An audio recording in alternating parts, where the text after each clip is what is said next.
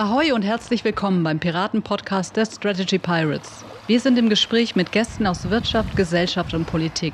Es erwarten Sie aktuelle Themen, neue Einsichten und vertiefende Fragen. Immer live und natürlich ungeschnitten.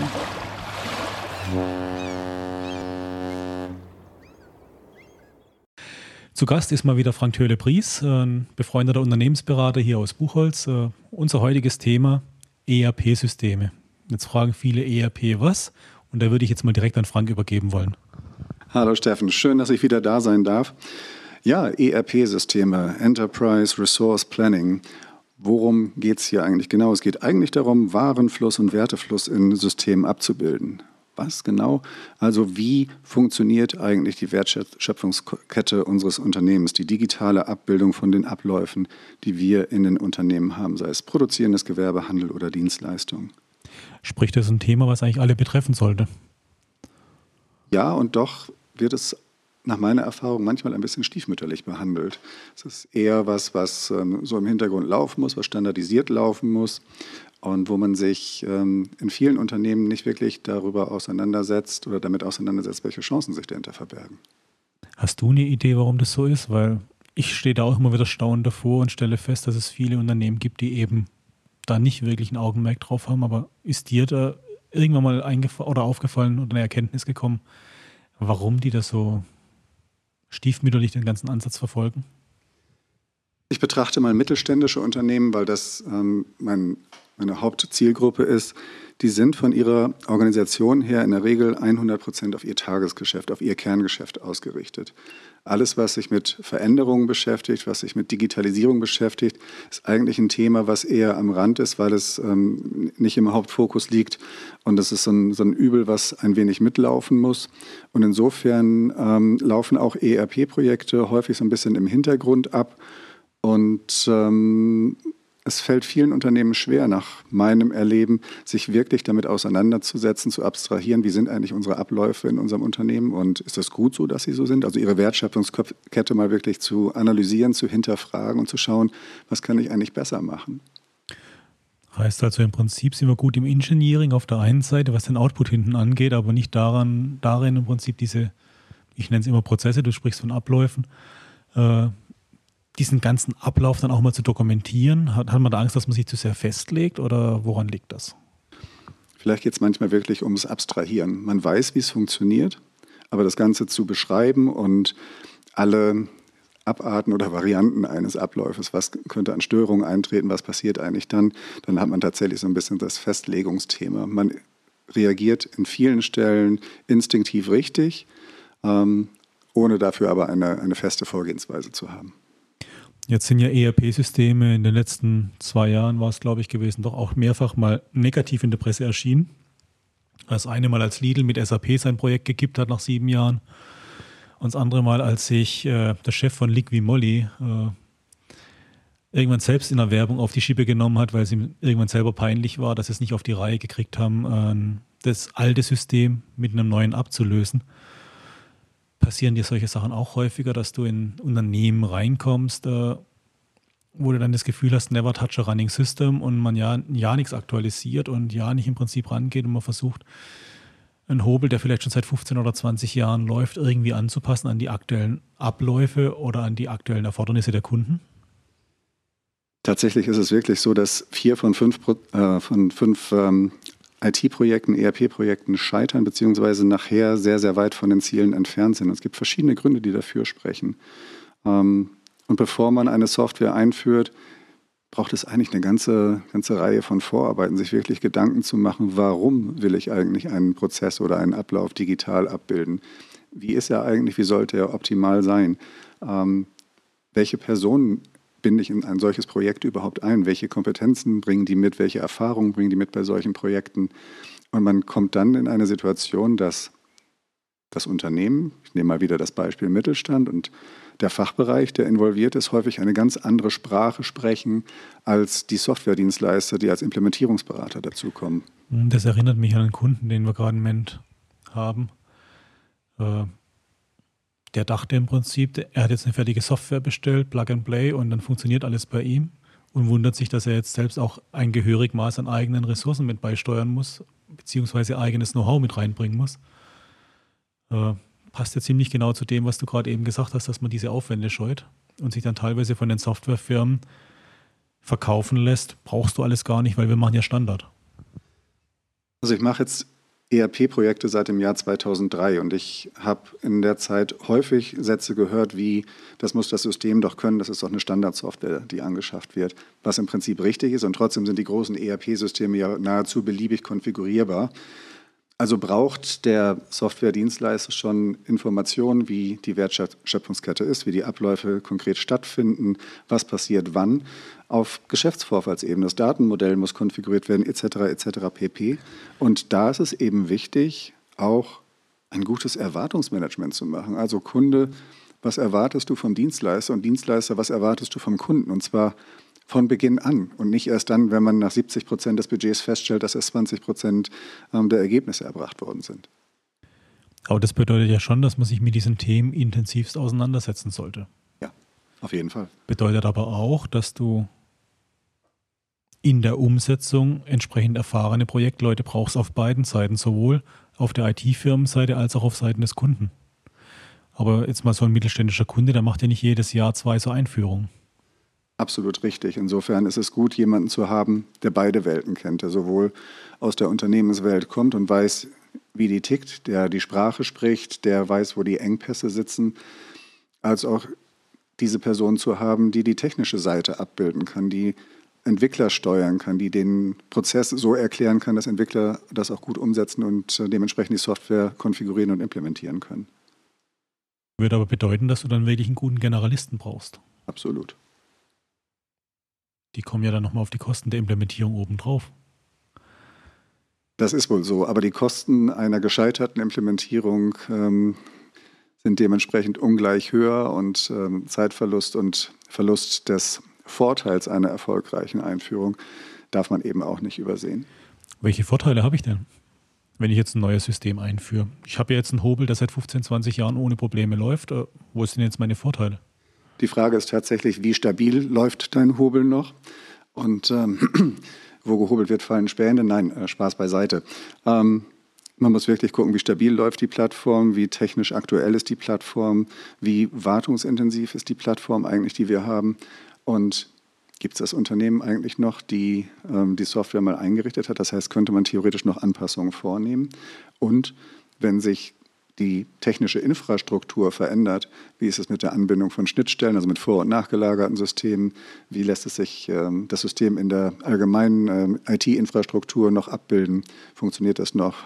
Haben wir eine Stabilität, was die Betriebssysteme angeht, etc.? Also da gibt es ganz, ganz viele technische Fragen. Und ähm, es lohnt sich auf jeden Fall, da mal hinterzuschauen und das Warum zu fragen, warum es vielleicht Sinn macht. Sprich, du würdest da jedem mittelständischen Geschäftsführer empfehlen, das regelmäßig zu überprüfen? Ob er mit seinem jetzigen ERP-System noch auf dem richtigen Weg ist oder nicht. Auch wenn mittelständische Unternehmen in der Regel keine große IT-Abteilung haben, glaube ich schon, dass es Sinn macht, seine, seine Strategie in Sachen Informations- und, Kom und Kommunikationstechnologie regelmäßig zu hinterfragen. Ja. Jetzt stelle ich mir mal so einen aktuellen Supply Chain, also einen Lieferzyklus vor. Äh, ich bestelle irgendwo eine Ware, die ich weiterverarbeiten will als Produzent, um sie meinem Kunden rüberzugeben. Viele sind es gewohnt, aus der Vergangenheit heraus, dass der Kunde das Zeug dann auf den Hof geliefert bekommt, wenn es fertig ist. Mittlerweile gab es bei vielen Branchen ja auch so ein, so ein paar Modifikationen mit dem Just-in-Time-Delivery, sprich, du hast klare Vereinbarungen gemacht, wann was zu liefern ist und weißt auch im Prinzip, wann du die Information für den Auftrag kriegst. Das waren ja dann so die ersten Themen, in, in denen diese ERP-Systeme ihre erst, das erste Mal so ihre Stärken ausspielen konnten. Jetzt hast du aber das Thema, dass die Endkunden teilweise auch sehen wollen, wie weit ist denn mein, mein Material, was ich bestellt habe, wann kriege ich es denn tatsächlich. Das würde ja bedeuten, dass ich jetzt ein System implementieren muss, was auch noch weit mehr Schnittstellen anbieten muss, sprich auch Endkundenschnittstellen anbieten können sollte. Oder ist das Utopie? Ich halte es nicht für Utopie und ich würde an vielen anderen Stellen auch nochmal ergänzend ansetzen, welche Möglichkeiten ähm, wir tatsächlich haben. Ich habe viel im Bereich ähm, Fashion Retail gearbeitet, das heißt Projekte im Filialeinzelhandel in der Textilbranche gemacht, wo es tatsächlich ja auch darum geht, externe Datenquellen anzubinden, wenn wir vielleicht schauen müssen, wo brauchen wir denn die Flipflops in welcher Filiale als erstes? Brauchen wir die ähm, an der Ostsee, brauchen wir die auf Mallorca, brauchen wir die an den Bergen, wo du dann eben auch Klimadaten, Wetterdaten und demografische Daten anbinden musst. Und dementsprechend wichtig ist es hier ein gutes also werden jetzt solche externe Daten tatsächlich auch so Wetterlieferungen bzw. historische Wetterdaten und aber auch die Kassensysteme, die du selber hast. Richtig. Oder? Also im Prinzip von der Sortimentsplanung bis zur Abwicklung des Verkaufs in der Kasse. Und alle kaufmännischen Auswirkungen nicht zu vergessen. Also es geht aus meiner Sicht bei ERP-Projekten nicht nur um die reine Warenbewegung, sondern auch um sämtliche finanziellen Auswirkungen. Also alle kaufmännischen Prozesse würde ich immer in einem integrierten System ebenfalls mit abbilden wollen. Also wirklich diesen Begriff Enterprise Resource und Planning ernst zu nehmen. Ja, absolut. Okay. Wenn du jetzt heute äh, in ein Unternehmen reinkommst und die zu dir sagen, wir müssen uns modernisieren, unser Hauptabnehmer, so ein typischer Tier 1, Tier 1 äh, Lieferant, unser Hauptabnehmer erwartet von uns, dass wir ein neues ERP-System einführen. Wie würdest du da vorgehen? Auf was würdest du besonderen Wert legen? Schwieriges Thema. Ähm, es ist ein gigantisches Projekt und natürlich bezogen auf einen Kunden jetzt eine komplette IT-Strategie und Schnittstellenstrategie zu hinterfragen und über den Haufen zu werfen, natürlich immer schon die Frage der, der Notwendigkeit und der strategischen Sicherheit bei einer Abhängigkeit von einem Unternehmen zu haben. Ich weiß, dass es in, in vielen Branchen üblich ist, das zu tun. Aber es ist gerade natürlich auch so eine Art Daumenschraube, gerade für kleine und mittelständische Unternehmen, das hier zu tun. Also so eine SAP-Einführung beispielsweise. SAP ist jetzt nicht mein mein Kerngeschäft, bin eher im Microsoft-Umfeld zu Hause. Aber das mal ebenso zu machen, das wuppt halt nicht jedes Unternehmen. Das sind halt größere Themen. Aber ich hatte jetzt ein Erlebnis gehabt, da hat man auch versucht, ein ERP-System einzuführen und war sich gar nicht darüber im Klaren, welche Prozesse haben wir denn tatsächlich. Sprich, man hat am Anfang erstmal vergessen, die Prozesse zu definieren und hat sich nachher gewundert, warum das Projekt nicht zu Ende geht. Mhm. Man hat die Fachbereiche nicht mit eingebunden die dann, die dann so kurz vor Going Live bei den finalen Tests hochkamen nach dem Motto, äh, ich habe hier aber noch ein, zwei Masken, wie kann ich denn die jetzt zukünftig befüllen? Ja, die Kenntnis der eigenen Abläufe ist unschätzbar wichtig und wertvoll und auch die Plausibilisierung bei der Dokumentation, ist das eigentlich wirklich so? Ich bin jemand, der in solchen Projekten weniger hinterm Laptop sitzt, sondern eigentlich eher jemand, der mit einer Rolle Packpapier an einer langen Tischreihe sitzt, mit den entsprechenden äh, Vertretern des Fachbereiches zusammen und dann tatsächlich die einzelnen Stationen der Wertschöpfungskette aufschreibt und notiert, um hier ein gemeinsames Verständnis zu haben, auch ein gemeinsames Verständnis zu haben bezüglich der Wordings, also der, der im Unternehmen benutzten Termini, um hier auch jede Form von Missverständnis zu vermeiden, also auch wieder aktives Erwartungsmanagement zu betreiben und Transparenz zu schaffen. Ich glaube, Transparenz ist so ein ganz wichtiges Thema, was du ganz typisch bei allen IT-Projekten eigentlich hast, dass der Fachbereich und der liefernde Bereich sich klar sein müssen, was ist denn tatsächlich die sogenannte Definition of Done? Also wann ist es tatsächlich erledigt? Da, brauch, da brauchst du die Einigkeit, da bin ich bei dir. Äh, wenn du jetzt aber nochmal an dieses klassische ERP-Thema denkst, welchen Nutzen habe ich denn sonst noch aus dem System heraus als Unternehmen, außer dass ich meine kaufmännischen Abläufe drin habe? Ich denke zum Beispiel auch an so ein Thema wie jetzt die Mehrwertsteuersenkung, die es jetzt ja im Rahmen von Corona gab. Hätte da ein modernes ERP-System Vorteile gebracht? Die Mehrwertsteuersenkung bei Corona ist wieder das Thema, wo ähm, Unternehmen im Prinzip ihre, ihr Buchhaltungssystem oder das Buchhaltungsmodul innerhalb ihres ERP-Systems konfigurieren müssen.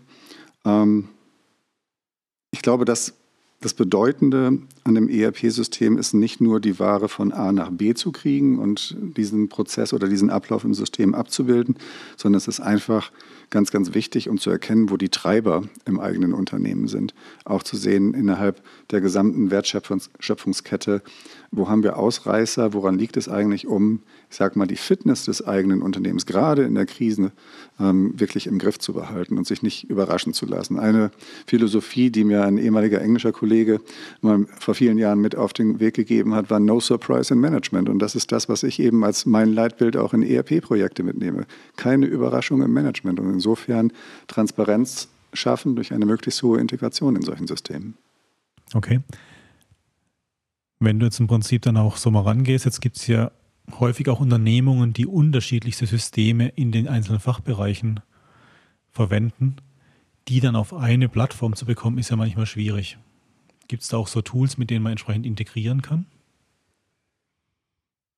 Natürlich ist es schwierig und es ist ein hohes Maß an Komplexität, das wir hier haben. Und ich sage mal, ein, ein, Mapping der verschiedenen ähm, Systeme ist natürlich möglich. Man muss aber wirklich mal schauen, ist es sinnvoll, das zu tun?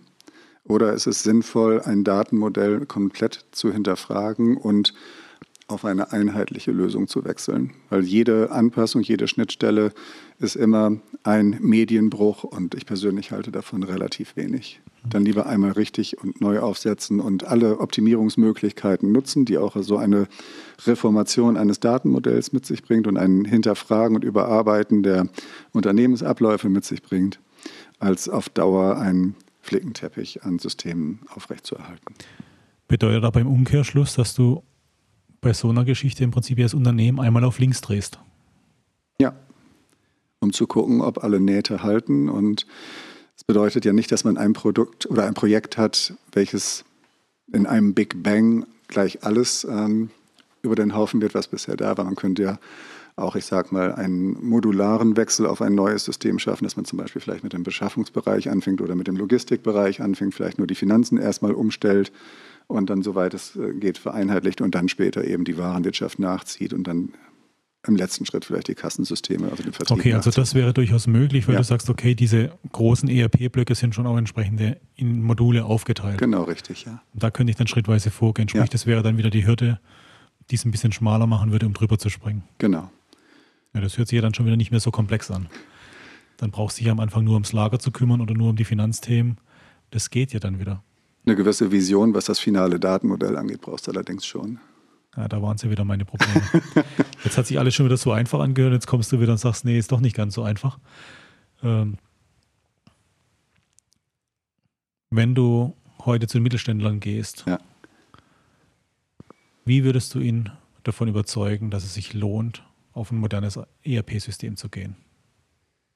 Ich bin jemand, insgesamt, wenn es um das Thema Digitalisierung geht, nicht zu sagen Digitalisierung um der Digitalisierung willen, sondern ich schaue mir eher in meinen Beratungsfällen die Wertschöpfungskette an, ich schaue mir die Prozesse, die Abläufe an und gucke, wo sind die Störungen. Das heißt, wo bleibt ein Unternehmen mit seiner Produktivität hinter den Erwartungen zurück, hinter dem Wettbewerb zurück, wo werden Ziele nicht erreicht und gucke, wo liegen da tatsächlich dann die Schwachstellen. Ich mache eine Risikoeinschätzung, das heißt, wie wir vorhin schon sagten, wie stabil läuft denn mein System eigentlich? Wie äh, wartungsanfällig ist es? Ähm, Habe ich vielleicht schon eine Deadline im Hintergrund, wo die Wartung für ein System komplett eingestellt wird?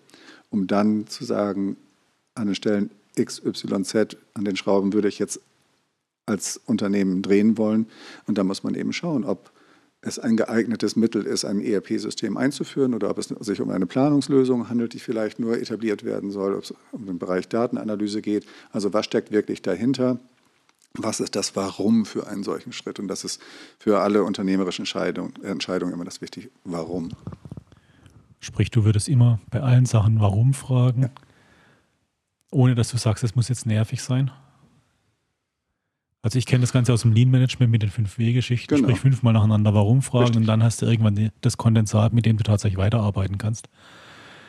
Äh, meine Erfahrung hat gezeigt, dass sich viele diese Fragen gar nicht stellen wollen es schwierig ist, darauf Antworten zu kriegen. Und in vielen Unternehmen, das, wenn wir uns selber anschauen, ist es ja an manchen Stellen auch im Privatleben genau das Gleiche. Es ähm, schleifen sich Routinen ein, die Dinge sind halt eben, wie sie sind. Und was häufig in Unternehmen fehlt, ist so ein Perspektivwechsel, ein, ein ähm, unverstellter, neutraler Blick von außen, der bei der Beantwortung solcher Fragen auch ähm, hilfreich sein kann. Und dann ist es eben manchmal auch so eine, wenn man sich selber immer wieder fragt, warum ist das eigentlich so, dann neigt man dann, wenn es anfängt weh zu tun, so eine, so eine Ausweichbewegung zu machen. Dann weicht man diesem, dieser unbequemen Frage aus. Und wenn ich als Berater oder als Projektleiter vorne stehe, dann stehe ich da eben und frage nach dem Warum, komme auf den Kern und im Nachhinein stellt dann eben auch der Kunde fest, dass genau diese Frage das Entscheidende war, weil es dazu führt, dass die notwendige Klarheit und Transparenz und Kompetenz dann da ist, die richtigen Entscheidungen zu treffen.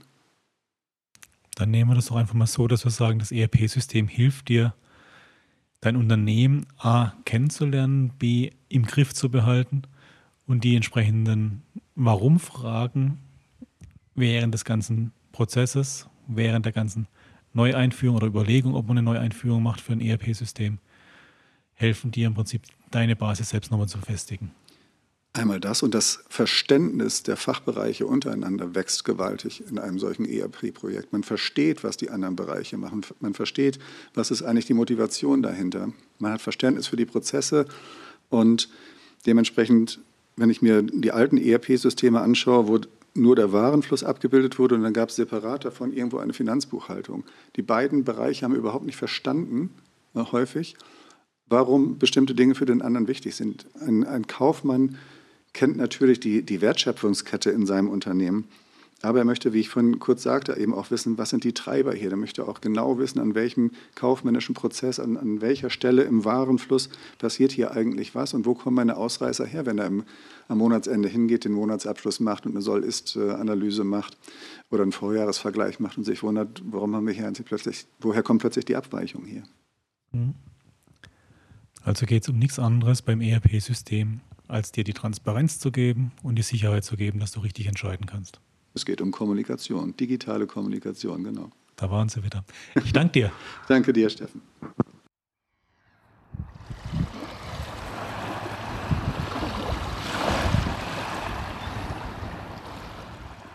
Das war der Piraten-Podcast, eine Produktion der Strategy Pirates. Vielen Dank, dass Sie dabei waren. Wir freuen uns auf den nächsten Turn mit Ihnen und unseren Gästen.